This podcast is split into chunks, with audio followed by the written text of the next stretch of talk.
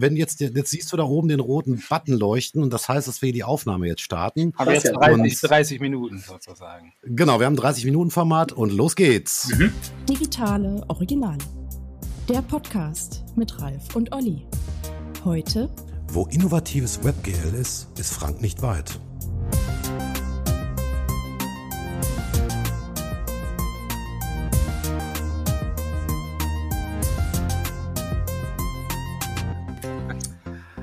Hallo Frank, sehr, sehr, sehr schön, dass wir dich bei unserem Podcast heute haben. Äh, und ich würde mal behaupten, äh, wenn einer sich digitales Original schimpfen kann, dann du.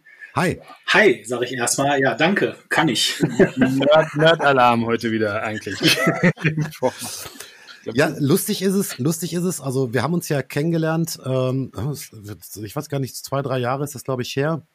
Ähm, da hast du dich einfach als, als Freelancer bei uns der Agentur vorgestellt und dann haben wir gesehen, was du machst. Und ja, ich äh, bin weggeflogen. Äh, wir sind leider immer noch nicht dazu gekommen, mal ein gemeinsames Projekt durchzuführen. Aber ähm, Erzähl doch erstmal ein bisschen was von dir. Erzähl mal von deinem Werdegang. ja, also ähm, genau, also ich habe mich ja bei euch mal äh, zu einem Kennenlernen quasi vorgestellt und äh, das ist im Grunde das, was ich heute mache. Halt, ich mache sehr viel 3D. Mein Werdegang, ähm, ja, ich habe irgendwann in den 90ern mal ganz klassisch angefangen, so mit äh, äh Offline. Äh, Computerspielen, die man damals noch klassischerweise bei Mediamarkt in so einer Box verkauft hat. Äh, in, Für meine äh, Rechner gab es immer keine. Bitte? Für meine Rechner gab es immer keine. Ich war ganz früh so. bei einem PC und da war die Spielecke, das war eher eine Wüste sozusagen in dem Kaufhaus meiner Wahl. Dann habe ich umgeschwenkt, hatte ein Power, ein Power Mac von Apple. Ja. Da gab es aber leider auch keine Apple-Software mehr. Da gab es dann mehr PC-Software. Ich meine, äh, das war die Zeit, Nachricht, ja? ne? für Apple kriegst du auch heute noch keine Spiele. Das, ist, das ist wohl wahr. Das ist wohl wahr, ja. Das stimmt. Ja. Naja, okay, das ist so der, das ist so der Anfang gewesen. Dann, dann ging es halt los, dass auch äh, in den Zeiten schon so äh, Flash und Director aufgekommen sind. Und äh, ich mich dann ja eigentlich äh, erst, weil ich musste, also irgendjemand äh, bei uns in den, in den ganzen Formaten sollte dann Webseiten für diese Spiele bauen und das am besten in Flash. Also habe ich mich so mehr oder weniger damals noch mit Flash 3 in dieses Thema reingearbeitet. Ähm, hat mir auch wahnsinnig gut gefallen und da bin ich auch eine lange Zeit geblieben. Ähm, so gut, dass ich damit äh, erst in Düsseldorf noch bei einer Agentur gearbeitet habe, da auch ein Team geleitet hatte, die äh, ja mehr oder weniger Flash gemacht haben in den Themen, die ich da beackert habe, ähm, ja, mehr und mehr auf Konferenzen eingeladen wurde und darüber sprechen durfte. Und irgendwann, als äh, Flash dann tot war oder das klar war, oder als klar war, dass Flash dann tot sein würde, weil Apple das nicht mehr weiter unterstützt, wieder mal Apple übrigens, ne? ja, ja. ähm, äh, hatte ich und auch, dass klar war, dass das äh, 3D-Feature, was der Flash-Player bekommen würde, ähm, dann nur noch für ungefähr zehn Prozent aller Nutzer interessant ist, weil man dann schon wieder sehr, ähm, ja, sehr spezielles Wissen, äh, Wissen in äh, Assembler und Co. hätte haben müssen, äh, habe ich mich äh, zu der Zeit, das war 2009, auf äh, WebGL gestürzt, was damals noch eine sehr experimentelle Technologie war, aber ähm, ja, in meinen Augen schon das größte Potenzial hatte. Ja, und äh, da bin ich jetzt geblieben irgendwie an der Ecke. Wahnsinn. Ähm, ja, also total spannend. Wie gesagt, diesen Werdegang kennen wir auch und du hast vollkommen recht. Apple hat eigentlich dafür gesorgt, dass Flash so nicht mehr funktioniert und äh, wir als Agentur oder auch früher war ja war Flash war ja einfach das Tool der Wahl, wenn es um interaktive äh, interaktive Geschichten ging im Web. Ne? Da kann man ja gar nicht dran vorbei und klar, diesen Wandel mussten wir leider wohl oder übel auch alle durchmachen. Mhm. Aber, und das finde ich natürlich total erstaunlich, ähm, wenn man sich deine Arbeiten anguckt, das sollten die Zuhörer unbedingt auch tun, äh, unter prinzipiell.com, das ist dein Studioname. Genau. Äh, einfach mal gucken, was da an Referenzen gibt. Da sind schon mächtige Dinge bei, Porsche, O'Neill, und so weiter und so weiter. Also ist auf jeden Fall total spannend und da sieht man eigentlich auch, wie weit du bist. Aber was ich total interessant finde, ist, du hast ja an der FH Dortmund Kommunikationsdesign studiert. Ist das richtig? Früher mal, ja. ja, finde ich, find ich, ja, also ist total spannend. Als also, sie noch weniger ja. digital gemacht haben. Als das, als das überhaupt kein Thema war, ganz genau.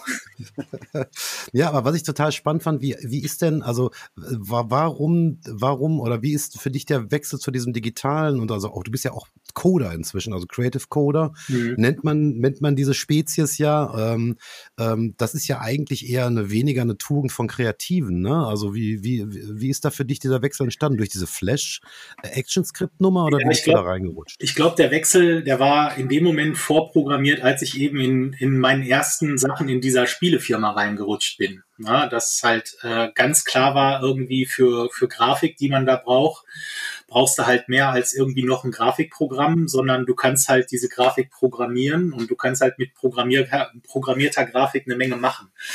Und mhm. ähm, dann, äh, ja, das, was wir vorhin schon angesprochen haben, war halt wirklich so, dieser Bruch war dann wirklich Flash. So, dann ging das halt rein in diese Animation. Und bei Flash war es halt so, dass du dich halt tot animieren konntest auf einer Timeline oder du hast es halt programmiert. So, und äh, das war für mich dann, ja, im Grunde die Vorgabe, dass ich das programmieren möchte und äh, immer mehr programmiert habe und ähm, ja, wie das so ist, so du öffnest die Büchse der Pandora und du fällst dann halt immer tiefer hinein. Ja.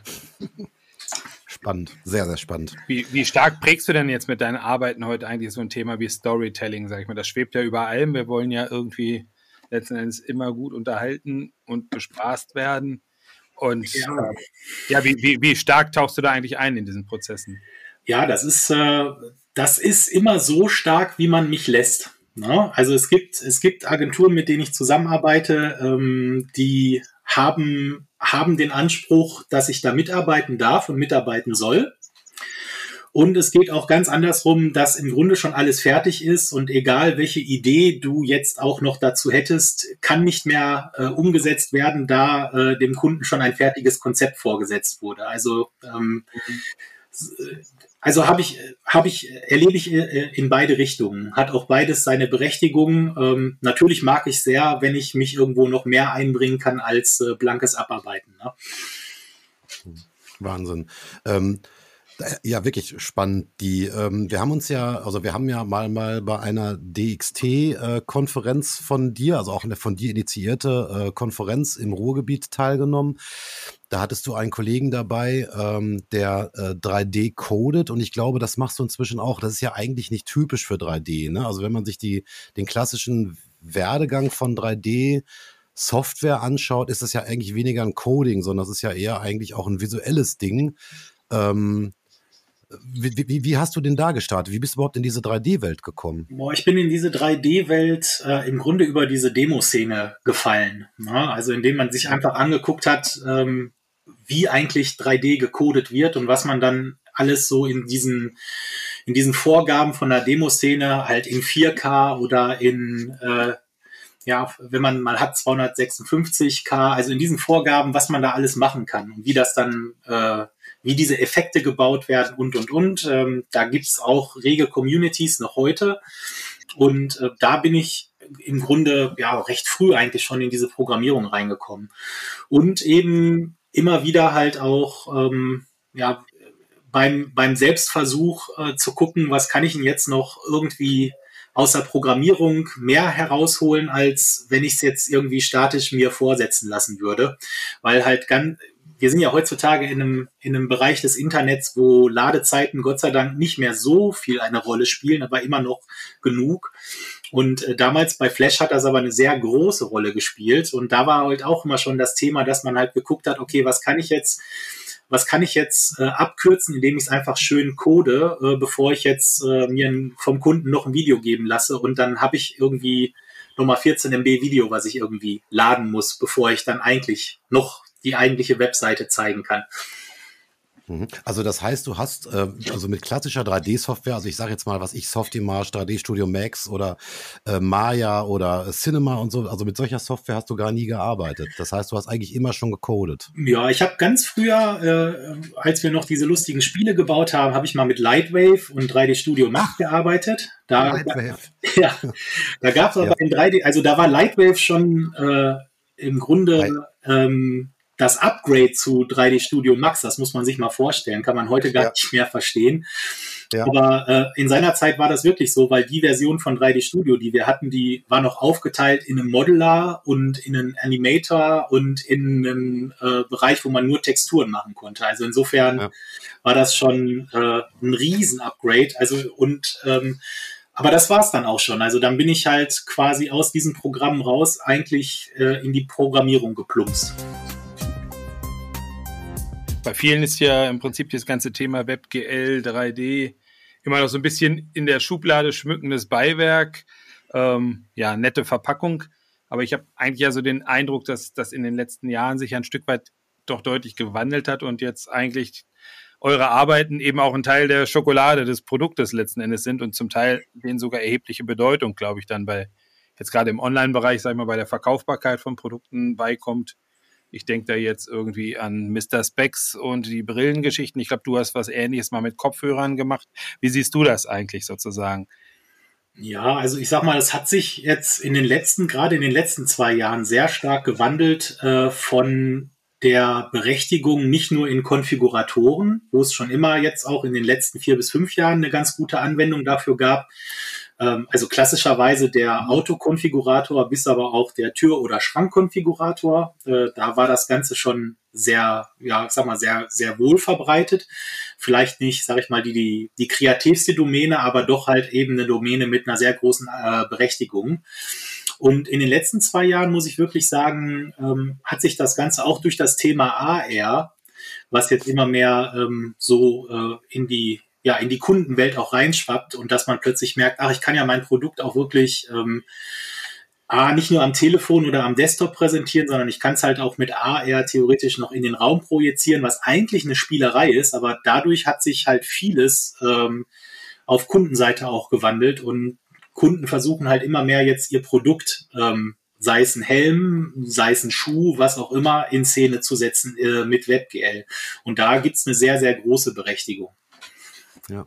ja, also das nehmen wir auch wahr. Also es ist ja so, ähm, weiß nicht, ob du das so mitgekriegt hast, Amazon hat ja ähm, in seiner, in seiner App-Version auf dem Smartphone fast, also bei unfassbar vielen Artikeln inzwischen AR-Funktionen drin, also mhm. insbesondere bei Möbeln. Also das ist ja auch ein Riesenthema. Das ist ja, also wenn man sich ja ein bisschen mit 3D beschäftigt, also ne, es müssen ja diese Objekte, die dann da dreidimensional, also als, als Augmented Reality im Raum dargestellt werden müssen, die müssen ja erstmal irgendwie vorhanden sein als 3D-Modell und in Echtzeit auch bedienbar sein und so. Also da steckt ja technologisch unfassbar viel hinter, wenn man sagen wir mal in so einer Masse wie Amazon ja Artikel anbietet anbietet, ähm, dann bereitstellt. Ist das auch ein Thema für dich oder ist, äh, sagst du, nee, ich beschränke mich da lieber auf die, auf die Objekte oder würdest du da auch noch einen Schritt weiter gehen, eben sowas händelbar zu machen in großen Massen? Hm, ich sag mal, ich, ich bin eigentlich derjenige, der das oder der klassischerweise das programmieren möchte und dann halt sagt, ähm, ich hätte ganz gerne die Vorlage, das, die Vorlage wäre dann halt das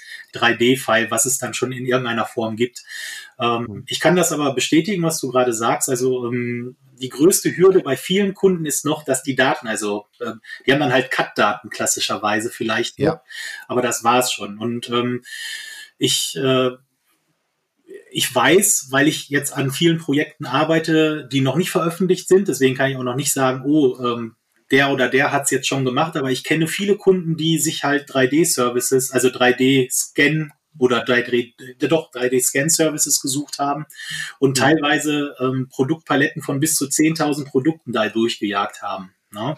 Wahnsinn. Ja. So, das heißt, also ich weiß von einem Kunden, wo wir jetzt äh, im Sommer anfangen werden, das Ganze so ein bisschen auszurollen. Der hat wirklich seine Pro Produktpalette, 10.000 Produkte groß, angefangen im letzten Sommer ähm, mit, mit einem Partner in Düsseldorf wirklich ähm, zu scannen und dann halt ah. auch zu visualisieren. Ne?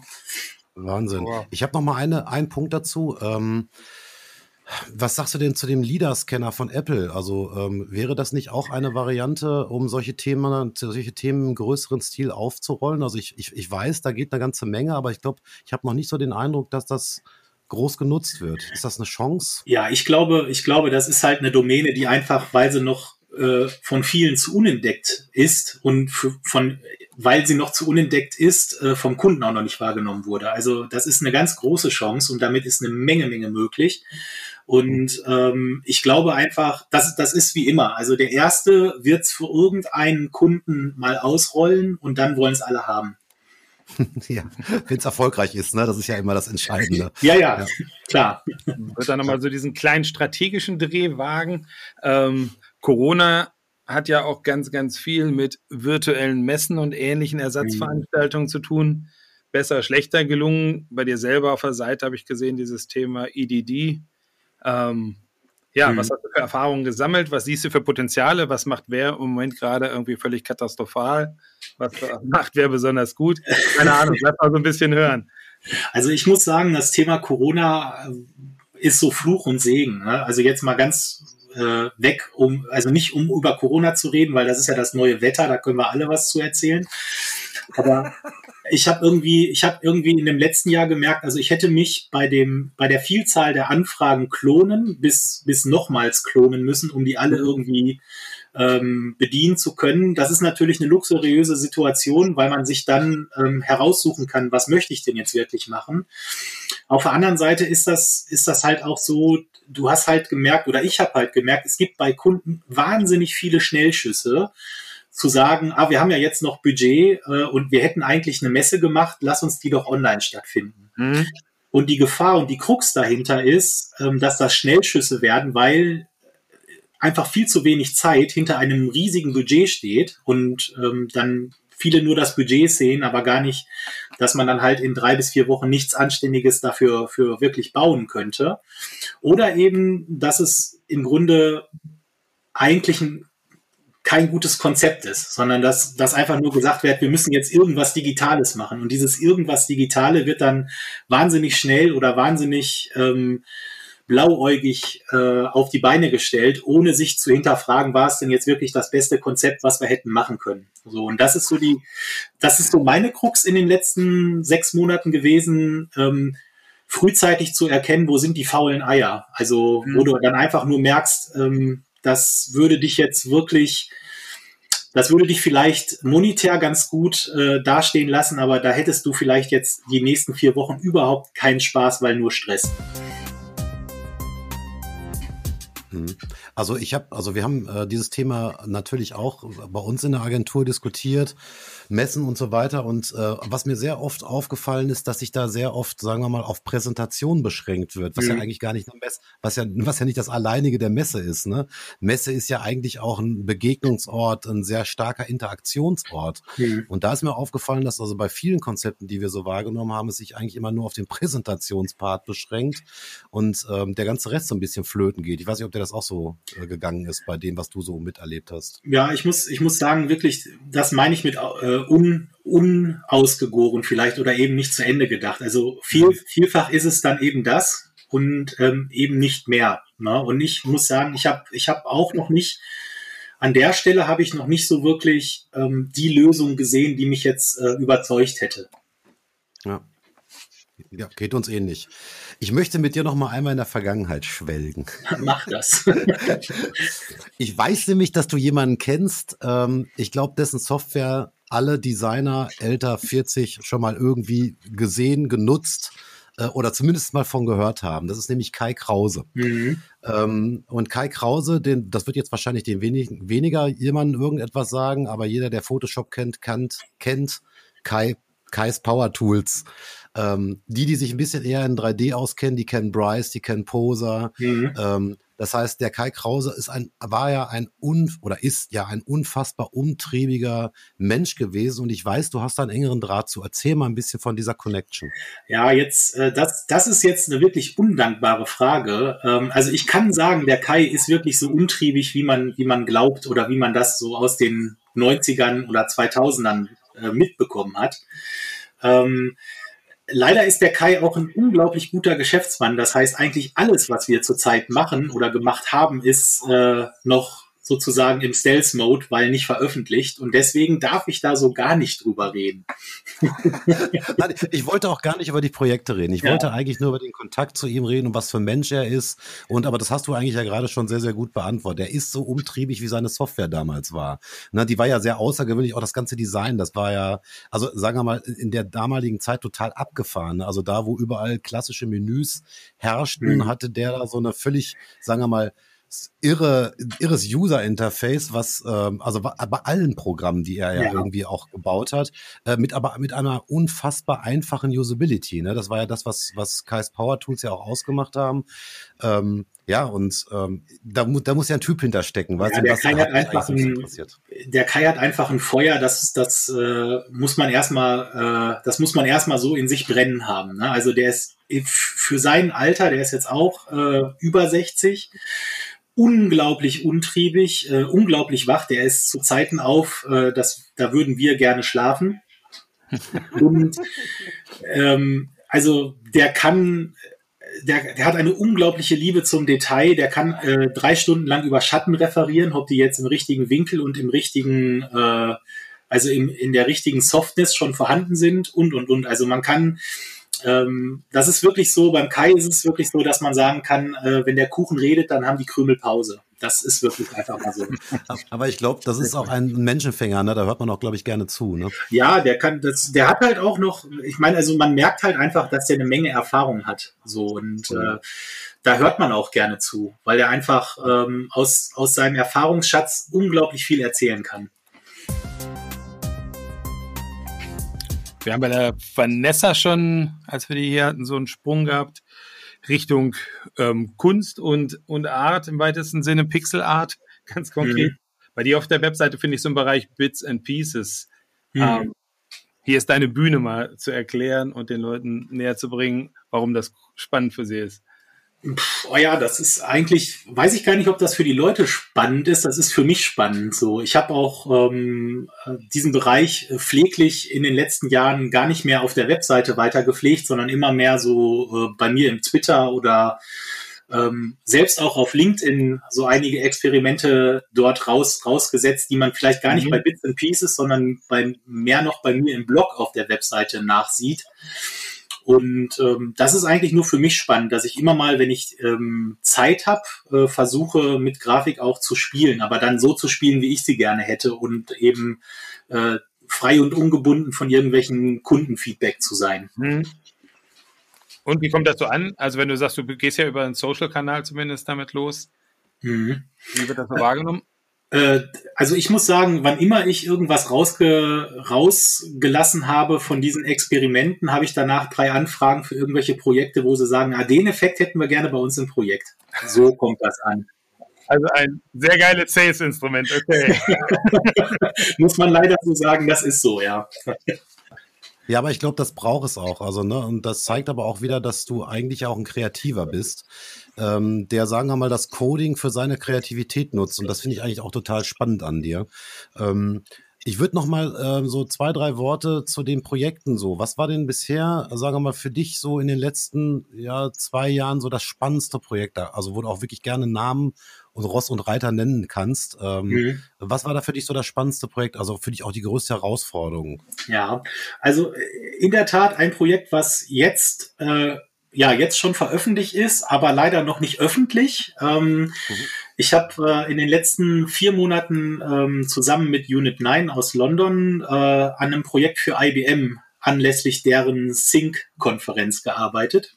Mhm. Ähm, das war ein unglaublich äh, forderndes, weil grafisch sehr, sehr schönes und 3D-mäßig sehr gut durchdachtes Projekt. Ähm, und das war in der Tat so eines dieser, dieser Projekte, ähm, wo man ja, wo ich mich freue, dass es jetzt äh, dann irgendwann kommuniziert werden darf und wo man halt auch, ähm, ja, wo man so für sich glücklich ist, dass man dabei sein durfte. Sagen wir es mal so. Und Boah, Frank, ja, erzähl weiter, Entschuldigung. Und in den letzten Jahren, es waren immer mal wieder so ein paar Stationen. Also ich habe ähm, eine Zeit gehabt, da habe ich sehr viel mit äh, Field aus London zusammengearbeitet, die auch äh, für sich einfach eine unglaubliche Kreativität besitzen Ähm, da war eigentlich auch jedes Projekt, was wir da äh, zusammen angegangen sind, ähm, einfach gra weil grafisch wirklich herausfordernd und dann aber auch im Endeffekt immer schön. Ähm, muss man sagen, da war jedes Projekt, was wir zusammen gemacht haben, eigentlich immer ein Highlight. So. Hast du denn da ein Beispiel, also für welche Kunden zum Beispiel? Ähm, ja, bei, bei Field war es Lululemon und mhm. Samsung.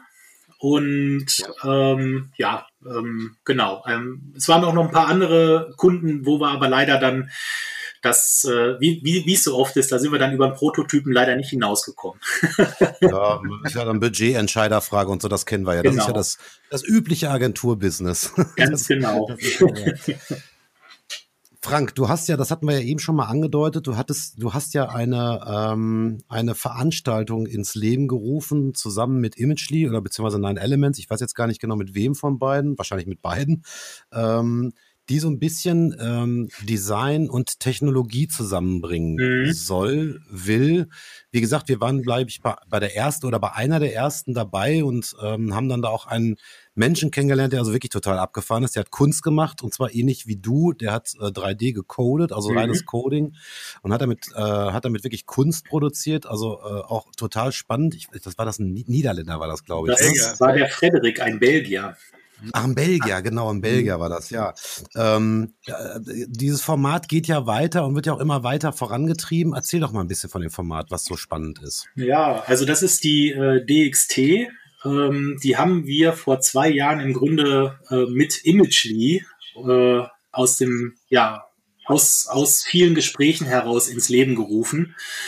Und ähm, ja, jetzt auch durch Corona leider äh, ausgebremst, wollten wir eigentlich mhm. letztes Jahr daraus wirklich eine physische Konferenz machen, waren auch schon in den Planungen und wollten diese Konferenz in Bochum stattfinden lassen, haben auch immer schon oder haben auch immer noch die Sprecher dafür eingeladen. Die werden dann auch kommen, sobald es dann irgendwann wieder geht. Aber ähm, ja, ähm, zurzeit kümmert sich wirklich die Vanessa, die ihr ja auch schon im Interview hattet, ähm, sehr, äh, ja, sehr federführend darum, was aber auch dazu kommt, dass äh, da, daher kommt, dass ich mich aus diesen ganzen Online-Formaten größtmöglich raushalte, weil es einfach manchmal meine, meine Zeit nicht hergibt oder auch mein Interesse nicht, muss man böserweise so sagen.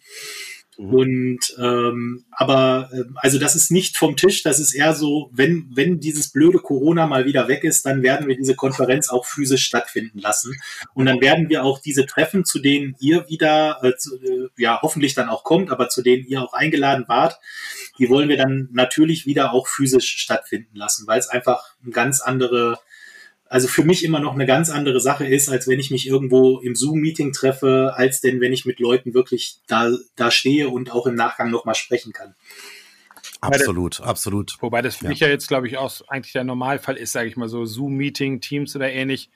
Ähm, ja, bei deinen internationalen Partnern, sage ich mal, hat da Corona wahrscheinlich keine wirklich große, zu keiner großen Änderung geführt, oder? Nee, absolut. Keine Müdigkeit. nee, absolut nicht. Ich muss auch sagen, ich weiß nicht, wie das bei euch ist. Ähm, bei den ganzen Partnern, mit denen ich arbeite, gerade bei den Agenturen, ist es absoluter äh, ja, Alltag gewesen, sich äh, im Zoom, im Skype, in sonst wo zu treffen. Ähm, es hat nur bei den wenigen Endkunden, die ich habe, dazu geführt, die waren immer so, ah, kannst du nicht mal vorbeikommen? Dann bist du halt mal mhm. nach Berlin oder nach Hamburg gefahren. Und äh, da hat Corona auch wirklich dazu geführt, dass, dass äh, auch die gemerkt haben, man kann sowas durchaus online stattfinden lassen. Und das ist auch mhm. gut so. Ja, das sehe ich auch so. Also es gibt ja so viele, ich meine, diese, diese, ich sage jetzt mal einfach Schwachsinnsveranstaltungen haben wir ja auch sehr oft, also dass man nach München gurkt für eine Stunde Meeting. Herrlich, ne? ne? Äh, also Briefing, Briefing oder sowas, ne? Ja, mhm. ist sicher mal dieses Nasenthema, aber ich glaube, da, das, also da, da können wir uns, glaube ich, bei Corona bedanken, wenn man sich bei sowas überhaupt bedanken kann. Ähm, ich glaube, das wird in Zukunft auch digital stattfinden. Merken wir auch jetzt schon. Also es ist tatsächlich so, dass vieles sehr viel effektiver durch genau solche äh, Meetings, solche digitalen Meetings ist. Das ist also total spannend. Aber ich gebe dir auf der anderen Seite auch total recht. Solche Formate wie die DXT, die müssen live stattfinden. Also dieses Gefühl, dieses Beisammensein, äh, mit, mit Kreativen sich austauschen, spontan irgendwas zu machen, hier hingehen, da hingehen, Smalltalk, lecker essen, lecker auch trinken. Das, das, das ja. ja, ja, also das kriegst du nicht digital hin. Ich meine, wir haben, haben wir ja auch schon mal drüber gesprochen, wir haben, klar, wir haben eine Weihnachtsfeier digital stattfinden lassen und die hat auch mhm. sehr, sehr viel besser funktioniert, als wir das jemals uns auch erhofft haben. Aber trotzdem, also live und persönlich ist da manchmal doch besser. Ja, es, es so schöne Hintergrundbilder gibt. Auch das, auch das. Und ich, ich finde halt auch, dass das in, in, im Ruhrgebiet durchaus noch unterrepräsentiert ist. Ne? Also man muss halt wirklich sagen, ähm, wenn man jetzt, äh, das ist halt nicht mehr Ruhrgebiet, aber der Markt Thiele mhm. zum Beispiel mit seiner Beyond Tellerrand, die dann immerhin noch in Düsseldorf stattfindet, wenn sie mhm. denn mal hier in der Nähe ist, äh, der hat da, finde ich, ähm, ein ganz äh, tolles Format und du siehst halt auch, dass das äh, dass das Nachfrage findet. Und ich glaube halt auch, dass wir, dass wir hier gerade so in unseren ruhrpöttlichen Städten mit Dortmund, Bochum, Essen und äh, vielen mehr wirklich so viele Leute haben und so viel Potenzial da auch ähm, wirklich etwas zu veranstalten, wo die Leute mal zusammenkommen, weil man halt immer wieder merkt, ach, der ist auch hier oder der sitzt auch hier und mhm. wusste das gar nicht. Und ich glaube, dass so ein Format einfach wirklich super ist, um, um da einfach noch eine Dynamik reinzubringen, um auch einfach Leute noch zusammenzubringen und das Ganze ähm, wirklich für uns alle noch ein bisschen spannender zu machen. Absolut. Frank, du, ähm, du sprichst uns aus der Seele, ja. Genau, wir hatten ja auch den Marc Röbbecke hier. Ähm, mhm. wie, du bist ja selber ein starker Netzwerker. Wie empfindest du denn das so in der Ruhrgebietsszene sozusagen? Insbesondere auch im Übergang dann zwischen Design, zwischen Technik, zwischen Agentur. Also ich glaube, ähm, das, das sind immer so Inseln. Ne? Also es gibt ganz viele Leute, die kennen sich und ganz viele Leute, die kennen sich dann wieder nicht so. Und das mag ganz vielen Umständen geschuldet sein. Also ähm, ich, ich merke es immer wieder, dass ich, dass ich, wenn ich arbeite, mich dann halt auch eingrabe und dann im Grunde mit der Welt nichts mehr zu tun habe und dann aber erst wieder mit der Welt was zu tun haben will, wenn ich Zeit habe. Hm. Und ähm, dann ist es immer wieder gut, ähm, zwischendurch ähm, mit, mit Leuten sprechen zu können, die dann halt auch äh, in deiner Nähe sind. Ähm, das, das hat sich, also ich habe es für mich in den letzten Jahren so erschlossen, dass ich es halt unglaublich toll finde, in Bochum einfach auch äh, mit ein, zwei Agenturen so befreundet zu sein, dass man mal mittags sich auf einen Kaffee treffen kann, mhm. damit man halt einfach noch merkt, äh, man ist nicht so alleine auf der Welt. Ne? Also das meine ich gar nicht so, so schlimm, wie es jetzt klingt, sondern es ist einfach ein, ein schöner Austausch. Äh, und ich glaube halt, dass dann äh, Agentur 1 oder Agentur 2 wieder fünf Leute kennt, aber dann dieses Vernetzte, dass sich dann plötzlich, dass dann auf so einem Treffen gemerkt wird, ach, du kennst den ja, den kenne ich auch. Also, dass dieses ähm, Vernetzen dann noch viel, viel stärker stattfindet. Wofür das dann gut ist, weiß ich nicht, aber ähm, generell ist es, glaube ich, einfach schön, äh, in so einem ja, in so einer Masse zu merken, oh, die sind ja alle hier und theoretisch könnte ich mit den allen auch mal einen Kaffee trinken gehen, ne, was mhm. manchmal gar nicht so verkehrt ist. Ja, nicht nur das. Ich glaube auch, dass das Ruhrgebiet, äh, sagen wir mal, was die Kompetenzen angeht, alles hat, was, was, was also wirklich auch Großprojekte braucht. Ne? Also es hat Kreativität, es hat die entsprechenden Fachleute.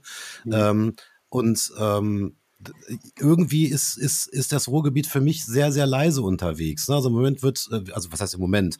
Hamburg, München, Berlin, ne? Äh, das sind so die Orte, wo dann äh, nach, wo dann Großunternehmen nach Projekte suchen. Mhm. Und am Ende ist es dann so, dass eine, ich sage jetzt mal, eine Hamburger Agentur eh dich anfragt, ähm, um dann irgendwas in diesem Bereich umzusetzen. Ja, ey, warum wird, wird das so gemacht, verstehst du? Ja, ja. Ähm, aber ich finde, diese Formate wie die DXT, genau diese Formate sind's und die Formate müssten eigentlich größer werden, sie müssen etabliert werden. Und äh, dieses Netzwerk, ich meine, es gibt ja so ein paar Netzwerktreiber, wie zum Beispiel bei uns in Dortmund der Mark. Mhm. Ähm, ich glaube, das müssen wir einfach noch viel mehr forcieren und zusammenkommen. Ähm, ich glaube, dann kann ja auch was Größeres entstehen. Die Sichtbarkeit, glaube ich, wird dann auch größer. Ne? Ähm, ja, ich glaube, da das ist so ein bisschen das Problem. Zu. Ja, ja, da stimme ich dir absolut zu. Ähm, ich glaube, es ist halt, ich, ich denke, wir waren halt äh, schon auf einem guten Weg. Ähm, ja, und dann kam halt dieses Corona, aber das, damit müssen wir jetzt halt alle klarkommen. So. Und ähm, ja. das, das wird aber auch irgendwann wieder weg sein und dann können wir daran anknüpfen. Ganz einfache Geschichte. Ne? Unbedingt. Also nächsten DXT sind wir definitiv dabei, kann sich drauf verlassen. Und dann sprechen wir nicht mehr über Corona, sondern über das Wetter. Wir können dann immer noch über Corona sprechen, aber dann ist das halt eine Flasche, die wir öffnen. Das ist auch kein Thema. Ja, das ist genau richtig. Ja, Frank, du wirst es kaum glauben. Wir sind bei über 30 Minuten und äh, wir, wenn die Leute, die unser Format kennen, die wissen, wir haben die 30-Minuten-Hürde, also eine Autolänge lang, äh, unterhalten wir uns miteinander. Und wie immer, ich weiß nicht, wie dir es ging, ging die Zeit wieder sehr schnell rum. Das, ähm, das, so schnell kann man ja manchmal nicht gucken. Und äh, wir hätten mit Sicherheit, wir können wie immer bei so vielen Themen noch so sehr ins Detail gehen, werden uns vielleicht aber für einen zweiten Podcast mit dir aufheben. Also ich könnte, du weißt ja, ich äh, komme ja selbst auch so ein bisschen aus der 3D-Ecke, ähm, würde gern noch mit dir fachsimpeln. Na klar. ähm, das halten wir, das halten wir aber vielleicht nochmal für so ein 3D-Special-Thema nochmal auf, äh, dass wir dann auf jeden Fall uns nochmal vielleicht zusammensetzen, vielleicht noch mit einem dritten dabei oder so, also mit, einem, ähm, mit einem zweiten äh, 3D-Menschen dazu, also der, der vielleicht noch ein bisschen aus einer anderen Ecke kommt und so, da kann man dieses Thema sicherlich nochmal vertiefen. Klar, ähm. Ja, war total toll, äh, war sehr, sehr kurzweilig und ich glaube, war sehr, sehr spannend. Äh, wie gesagt, es sei allen empfohlen, sich ähm, deine Arbeiten anzugucken und deine Expertise vor allem, weil die ist, die ist außergewöhnlich. Ähm, und wie gesagt, wenn wir sie brauchen, nehmen wir sie natürlich auch. Natürlich. Wir werden die URL natürlich auch hinterlegen, auf, zumindest auf unserer Webseite wird, man's, mhm. wird man sie finden, in den Show Notes, dann auf den entsprechenden Podcast-Kanälen des des.com, nicht wahr? Frank Reitberger, schaut euch das alle nochmal an, Leute. Gibt's viel auf die Augen, definitiv. ja, absolut. Ja, vor allem Innovatives gibt's da auf die Augen.